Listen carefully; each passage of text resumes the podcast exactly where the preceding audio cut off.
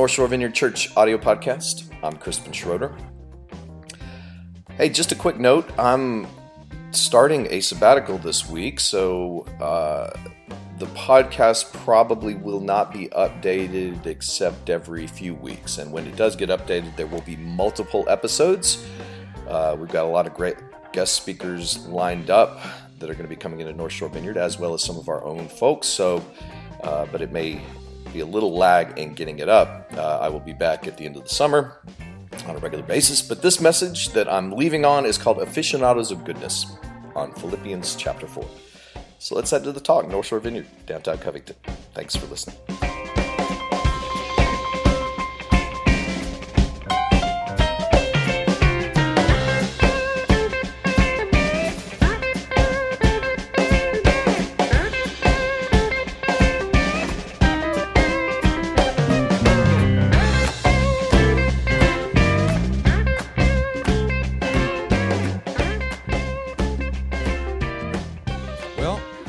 This thing. The passage for today is on the front of your bulletin Philippians chapter 4, 4 through 9 from the message. Celebrate God all day, every day. I mean, revel in Him. Make it clear as you can to all you meet that you're on their side, working with them and not against them. Help them see that the Master is about to arrive. He could show up any minute. Don't fret or worry. Instead of worrying, pray. Let petitions and praises shape your worries into prayers, letting God know your concerns. Before you know it, a sense of God's wholeness, everything coming together for good, will come and settle you down. It's wonderful what happens when Christ displaces worry at the center of your life. Can I get an amen? Summing it all up, friends, I'd say you'll do best by filling your minds and meditating on things true, noble, reputable, authentic, compelling, gracious, the best, not the worst, the beautiful, not the ugly, things to praise, not things to curse. Put into practice what you learned from me, what you heard and saw and realized. Do that, and God, who makes everything work together, will work you into his most excellent harmonies. I'm done. But to give you your money's worth, I'll give a little commentary. uh, so last last summer about this time, Dina and I and the kids were doing what really was my favorite trip I think I've ever taken. We did a we did a road trip through the Southwest, and uh, it was it was awesome. We went out to the Grand Canyon and Carlsbad Caverns and Arches National Park and Antelope Canyon and Telluride. We crammed a ton of stuff in there, but on the on the kind of the the the, the last leg of our vacation, we we got up in Colorado uh, one morning about 3.30 in the morning we were on the road for four because we had a 14 hour drive to my dad's house in east texas from southern colorado so we're getting close to, call, uh, to, to, my dad's house and we're hungry and it's time for our, our you know last supper on the road before we got to my dad's house. So i don't know if it was just because i was in kind of a sentimental place because many of the places that we went to on the journey uh, i'd actually been with my own parents when i was a kid. You know we used to go to colorado and stuff and so i'm, I'm kind of in this just just sentimental place with thinking about family and, and memories and things like that. So I, I, I thought i would push my luck and let's go to dairy queen because I remember loving Dairy Queen as a kid, and I can't remember the last time like I ate a meal at Dairy Queen. Now, now Dina, she's a big fan of the peanut buster parfait, and uh, so we, we have gone to Dairy Queen over the years for for desserts. But I was like, you know, I want I want to do some Dairy Queen. I want to re- relive that, and so we sat down at Dairy Queen, and I got the, the, the thing that, that I used to get as a kid at Dairy Queen, which was the steak finger basket. Anybody remember that? Dairy Queen around here? Did, did y'all grow up with Dairy Queens? Okay. Well, Dairy Queen had this thing called a steak finger basket. And what it is, it's steak fingers, which is the best part of the cow. Um, and they deep fry them. and then they serve them with French fries and Texas toast. And the thing that brings it all together is the cream gravy. Mmm. And so, you know, the, the Bible says love covers a multitude of sins, gravy covers a multitude of culinary sins. Anything bad, you just put some gravy on it, and, and it, it, it helps it out. And so I was applying the, the gravy to my uh, steak fingers and, and getting ready for, for, for how delicious it was going to be. I, I got about two bites in. I'm like, yeah, I should not have tried to relive this. It, it, it was better left in the past. It was about the level of what I remember like seventh grade cafeteria food being. You know, it was. but something happens, you know, when you're a little kid, you have a palate that is very responsive to fat, sugar, and carbs, right?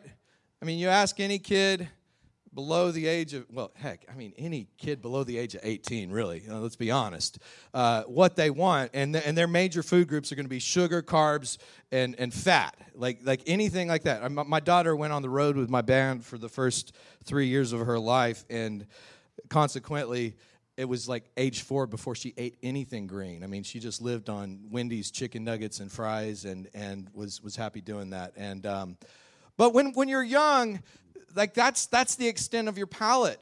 When you're young, you can't ever imagine a day where you will like eating spinach or cabbage or Brussels sprouts. I mean, remember when you're a kid you're like, oh my gosh. I remember like my parents, like it was a battle for the wheels when I was a little kid. They trying to make me y'all have to eat that? Anybody have to eat that nasty spinach that came out of a can when you were a kid?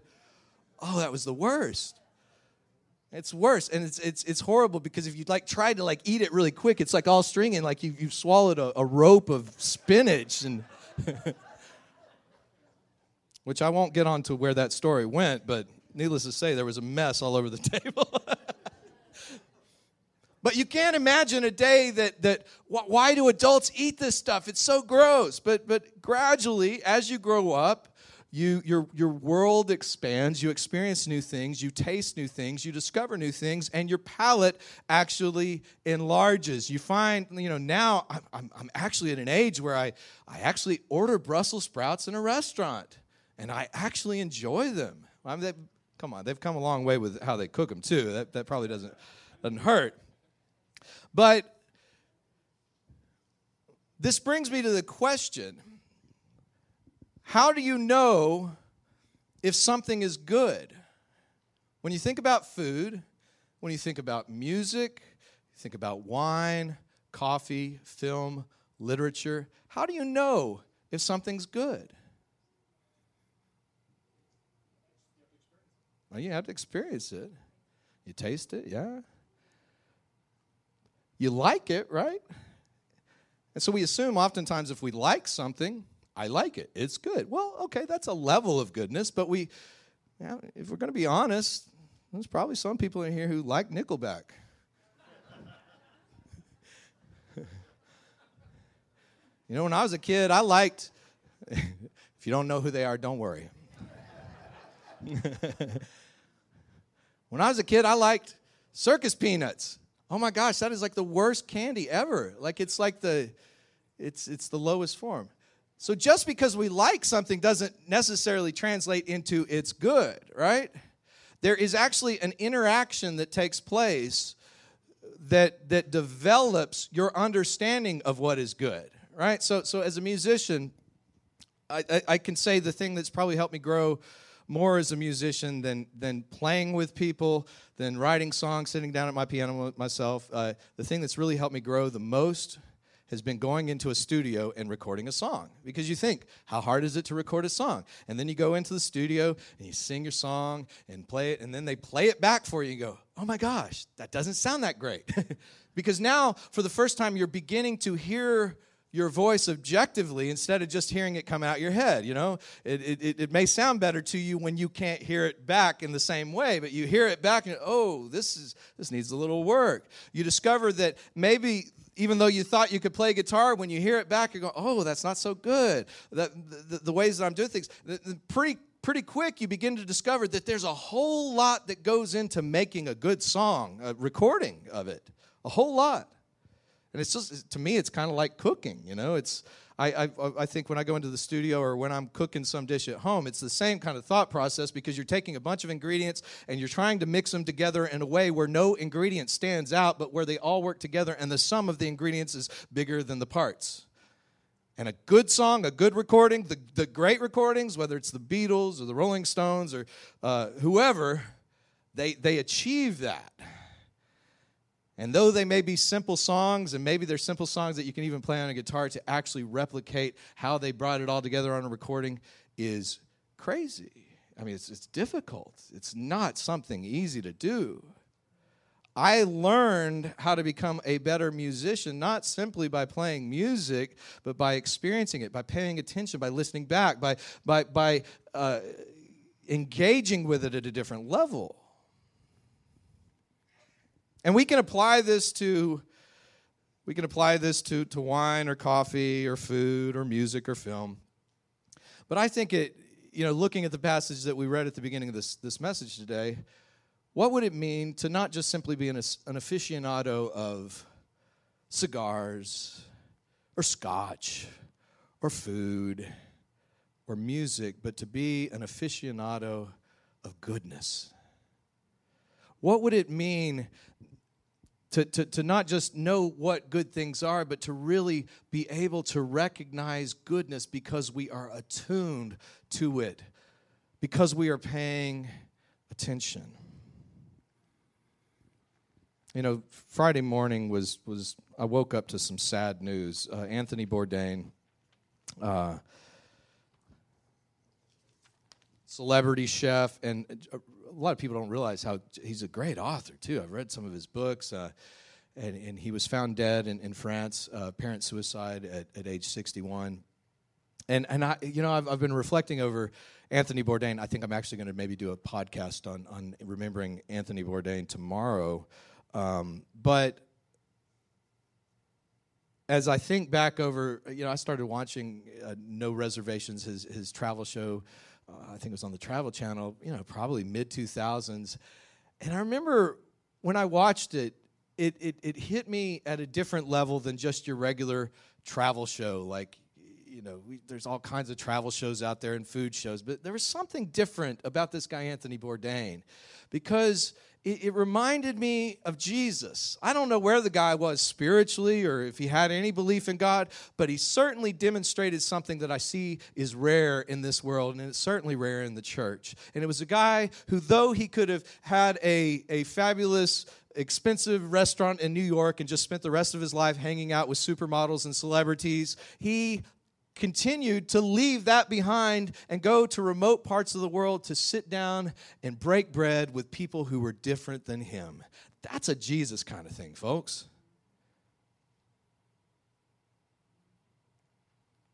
And I think that there's something that I even saw even as I was preparing for this message and thinking about Anthony Bourdain. I think there's something in that that, that is attentive not just to good food and, and cool places to go, it's attentive to goodness itself.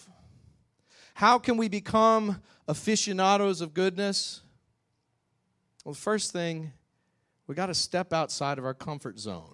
If you're content eating chicken nuggets and french fries the rest of your life, that's going to be the, the limits of your experience you gotta you gotta step out like if, if you're 40 years old and, and you think dairy queen is still like the best food in the world you ought we're going to pray for you right now um,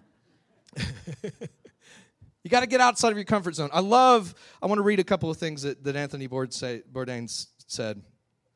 He said, If I'm an advocate for anything, it's to move as far as you can, as much as you can, across the ocean or simply across the river, the extent to which you can walk in someone else's shoes or at least eat their food, it's a plus for everybody. If you're 22, physically fit, hungry to learn and be better, I urge you to travel as far and as widely as possible. Sleep on floors if you have to. Find out how other people live and eat and cook. Learn from them wherever you go. Travel isn't always pretty, it isn't always comfortable. Sometimes it hurts, it even breaks your heart, but that's okay. The journey changes you, it should change you. It leaves marks on your memory, on your consciousness, on your heart, and on your body. You take something with you, and hopefully you leave something good behind. The Gospel according to Anthony Bourdain. You know, the, the end of last year, Tevye uh, was notified she's going to Loyola on the South Shore, and she was notified that she had been nominated for a, a scholarship to, to study abroad this summer. And so she applied for it, and about the time that they finally gave her news that, that she could take a study abroad trip, she, she just landed a job which she'd been working for just a couple of weeks and though the job was simply in retail she had to go through like four interviews to, to get this position. And so she was like dad i don't know. I mean it was so hard to get this job and i'm, I'm going to have to quit it for the summer. I don't know if i should go study abroad. And i said tevia 10 years down the road you are not going to wish you worked one more month at retail. You're going to wish you'd have got out of this place.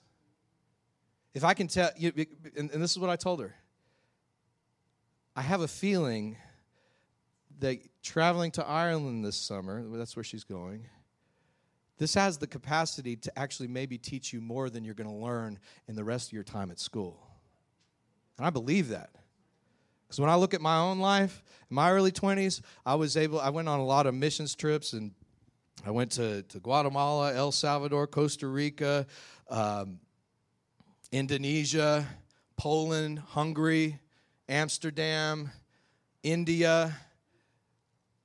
And that changed my life, folks. That changed my life because I left what was normal to me. You, we tend to think everybody in the world, like it's obvious. You think like an American and behave like an American and do this. It's, it's not so obvious when you get in India or Indonesia, even Poland. You get to see like other people approach things in a different way. The first thing to becoming an aficionado of goodness is to get out of your comfort zone. Do some new things. And, and look, this the heart the older you get, the harder this is to do. I didn't get an amen on that one. The older you get, I think that's why Anthony Bourdain said if you're 20, it, it is much easier to do in your 20s. But I'm not talking about necessarily traveling across the world. There's places on the North Shore that some of you have never been. Places within blocks of here, probably. You want to become an aficionado of goodness. Step out of your familiar world, surrounded by the people who agree with you and have the same political views as you, and shop at the same grocery store and go to the same Starbucks and, and eh, do the same things that you. Get out of that world. Experience something new. The second is to pay attention. pay attention. There's something, there's something interesting about folks I know who are aficionados. They pay attention. I was hanging out with a, a pastor friend of mine at this conference the other day, and, and he is a wine aficionado. You know, I, every, I, I mean, I like wine. I'm not much of an aficionado. I, I know, like, the wine that he likes tastes better than the wine I typically buy for seven bucks. Um, but, you know, he was telling me how you appreciate wine. He says you pour a little bit of it in, you know, you, first you open the bottle, let it breathe for 45 minutes, pour a little bit of it in the glass, swirl it around, hold up. He was like, you know, you hold up a white piece of paper behind it, see the colors, the richness. Uh, and, and, and, and the whole time he says, because, you know, because the color actually is an indicator of the soil that it came from, the kind of grapes, the variety, how much stress the vines have been under. And, and like there's a whole story, like, like, even before you actually drink the wine, it has to stay bottled up for probably two years at least before you actually get to partake of it. And so this is all before you've even tasted it. you just got a little bit in a glass and then you swirl it around so it can air out so those flavors can open up. And then you hold it up, put your nose in the glass, and let those aromas hit you. And then, then you finally get around to tasting it, but you're you're not you're not like drinking it yet. You're just tasting it. You let the, the wine move across your tongue and your taste buds, your palate, and you're, you're beginning to notice the subtlety of flavors that are going on, a little hint of, of oakiness or blackberry or, you know, boiled football leather or whatever it is that. and then you pour a glass, if you've made it that far and you still like it. You pour a glass and he said something, I thought this was great. He says, Have you ever noticed when you go to a bar, nobody orders shots of wine? like, you're right. Nobody says, Yeah, give me six shots of wine for everybody here. You shoot it. No, you don't. You do that with tequila, you do that with things that don't taste that great. Wine is meant to be enjoyed. There's a story behind it, there's subtleties, there's nuance. And you only notice those things if you pay attention. To be aficionados of goodness, we have to get out of our comfort zone. We have to pay attention. We have to learn how to pay attention, not just to live mindlessly, going on in the world on, on autopilot, on default mode all the time, but, but that we would stop and pay attention once in a while. The third thing is reflecting. Reflecting on why something was good. You know, this is the way you learn how anything is good. It's, it's experiencing it, it is paying attention, it's reflecting on it. I've learned that through music. Like, you know, I'm, I'm in the process right now. I've, I've been recording some demo songs. I'm not, not in, the, in, the, in the place of actually doing the final things, but I'll, I'll record a little idea at my house. I'll go around and I'll listen to it for a few days. I make Dina listen to it, and she gets so tired of it. Um, but I'll, I'll, sit with the song for a few days, maybe a few weeks. I'm like, what do I like about this? What do I not like? What do I like about these words? What do I like these, about these melodies? And then I'll try again, and I'll try again. But bit by bit, I, I, I, I think I can actually make something good, make something beautiful. We reflect. You know, one of the things I'm a, I'm a huge proponent of we talk about this quite a bit. I think we even did a little spiritual location here a little uh, a couple weeks ago. But man, take some time out of your life to sit down and reflect over your life sometimes. Like at the end of the day, I do that quite a bit. I'll sit out on my back porch swing about 10 o'clock at night in the dark, and I'll just get quiet for 10 minutes and just think about my day. What was good about today? What was bad about today? What are the things that I experienced today that I'd like to experience more of? Was I involved in goodness today? Did, did, did other people experience goodness through me? Those are some good questions to ask, but that's reflecting. You are never going to know what true goodness is if you never pay attention, you never reflect. And look, most of the world doesn't do that. That's why we have such crappy music on the radio these days. I know I'm an old man here, but I, I occasionally I listen to, to, to like what is the top 40 songs that are playing in our country? And I'm like, I'm scared. I'm scared for our world. Like, if, is this the best we could do? Well, no, this is the stuff that seems to sound good to a lot of people, but it's good the way a Twinkie's good, you know? It's good and tasty in a minute and utterly forgettable, and nobody's going to remember it a few weeks on. And most of the pop music that's come out, well, I'm not, I'm not going to go down that crotchety road. Young people these days. But that's why we get movies like the Transformers too. Come on, like like we, we got just so it's idiocracy. If you ever saw that movie, it's it's like that. Most people do not get out of their comfort zones. They do not pay attention, and they don't reflect on life. Three simple things you can do that will give you an edge in this world on knowing goodness. And the last one, the last one, is affirming. Affirm goodness wherever you find it. Now, I think one of the one of the things I, I, loved about Anthony Bourdain was I was watching a lot of Anthony Bourdain right around the time we decided to plant this church.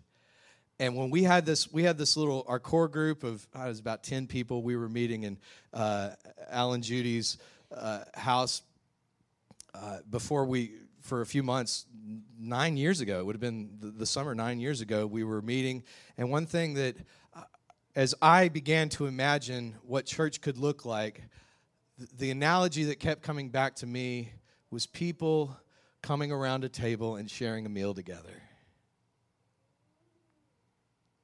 I, I, I heard uh, a, an interview with Anthony Bourdain on uh, NPR the other day, and I, I I'm going to paraphrase what I heard. But basically, Anthony Bourdain said, I never wanted to be a journalist because a journalist, being a journalist implies a separation, right? I mean, it used to, uh, but But, but to be a good journal, journalist means you want to be objective. You don't want to get too involved with, with the thing that you're coming there to, to cover. You, you want to keep a distance. And Anthony Bourdain was, I don't want to keep a distance. I want to get messy with people. I want to walk in their shoes, eat their food, listen to their stories. Henry Nouwen, and I, I pull this quote out probably more than any other quote, but it was fundamental to starting this church. He wrote this little book called Reaching Out. And he's got this one chapter called From Hostility to Hospitality. And he says, True hospitality is not to change another person, but to offer a space in which change can take place. I grew up in church, you know, in, in, in the, in the 90s where the church would often do good things. Like we'll give you we'll give you a jambalaya dinner. We're going to have a concert. But it was always with the agenda of like we're going to try to make you believe what we believe. And i began to imagine what would it be like to have a community where we're not just beating people over the head trying to get people to agree with us but we're setting a table and we're all coming together trying to learn from the spirit in our midst. And what, what henry nouwen said, he said, when true hospitality is happening, the distinction between host and guest is made irrelevant. Now they're just a couple of human beings breaking bread together, experiencing the Spirit of God together. When I saw Anthony Bourdain, that's the message that came out to me. Here's a guy who is going to break bread with anybody, whether it's at a taco stand in Juarez some grandmother cooking in Colombia, a food stall in China,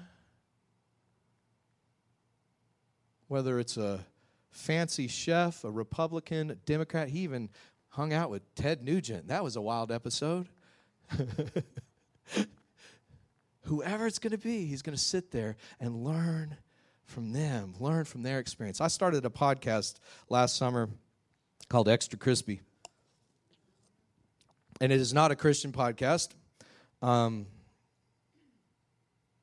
and I started it in part to have a discipline for me as a pastor. To be able to have a format where I could put myself in a position, not trying to tell people what to believe, but to learn from them. And so I've done about 16 episodes, and most of them have been I mean, I've interviewed a filmmaker, a doctor, um, a priest, a few authors, and a lot of musicians.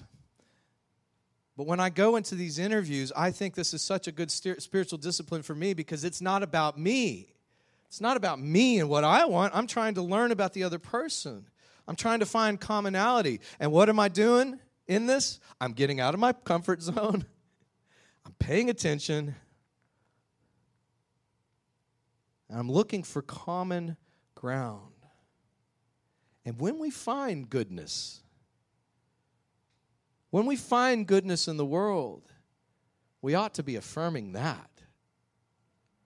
When you find something good, when you find another person, and maybe this person is an atheist, maybe they stand for everything that you dislike, you know, maybe they represent the opposite uh, spectrum on the political thing, maybe, maybe, maybe you think there's no way I have any common ground with this other. Why don't you put yourself in a place of paying attention to them and listening to them? You might learn something and you might actually hear God. Because I've heard God in some places I never would have expected, and from some people that didn't even believe in God. If we want to be aficionados of goodness, we step out of our comfort zone, we pay attention, we reflect and we affirm the goodness of God wherever we find it. See, I, I, I, think I was pretty scarred my first decade by evangelicalism because I'm not a good evangelist. I'm not a good salesperson. I'm a good person to sell things to, but I am not a good salesperson.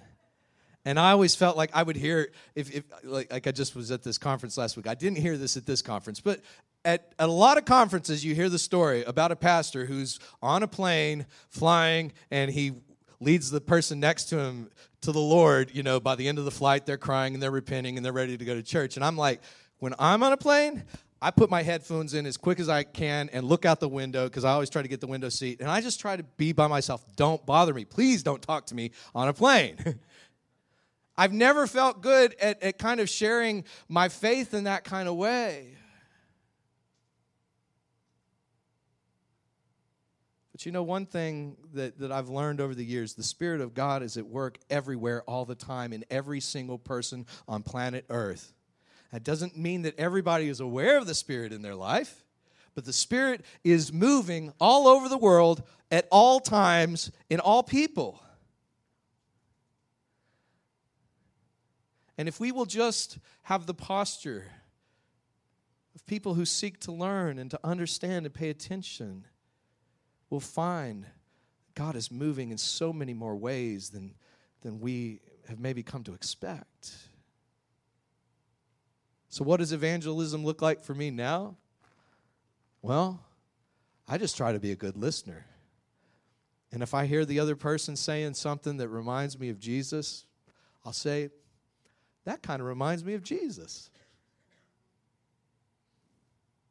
Not in a preachy way. that what you're doing right there, you may not even believe in God. You maybe think God's mad at you, but there's something of the Spirit right there in that desire, that thing you communicated, that longing for beauty, that longing for justice. That's the impulse of, of God's heart within you. I just want to tell you that's a good thing. If we're going to be aficionados at anything, how about that? How about that? All right. Well, I've got a, a little exercise I want each of us to try this week. Using the steps above about stepping out of your comfort zone, paying attention, reflecting, and affirming. Use the steps above to reflect on the goodness of those nearest to you. So maybe think about one of your friends. Oh, I, I just want to say this. I was actually talking with a friend yesterday. And in our conversation, he said something to me which I thought was very strange. I won't get into what he said, but something he noticed that I hadn't noticed about myself or I hadn't found words to put. He's like, This is what's going on with you.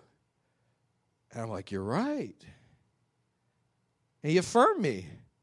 That's a pretty good feeling, huh? When somebody notices something about you that you may not even notice about yourself. It was one little conversation. It wasn't even the main point of our conversation, but I walked away from that going, wow, I feel like I've got a little clarity. I feel like a better person. Start with somebody who's near to you. It could be a friend, it could be your spouse, it could be one of your kids, could be your mother, your father. Take 15 or 20 minutes to truly consider those closest to you and the goodness you see in their lives. The gift of fault finding is a cheap gift. We're all good at criticizing things. We're all good at talking bad about people and running people down. Well, find a person that you are, accustomed to talking bad about, and, and why don't you try to find some good in that person? And speak about the good things going on in their life and affirm that. Maybe not to their face. Just start by writing it down meditating on it.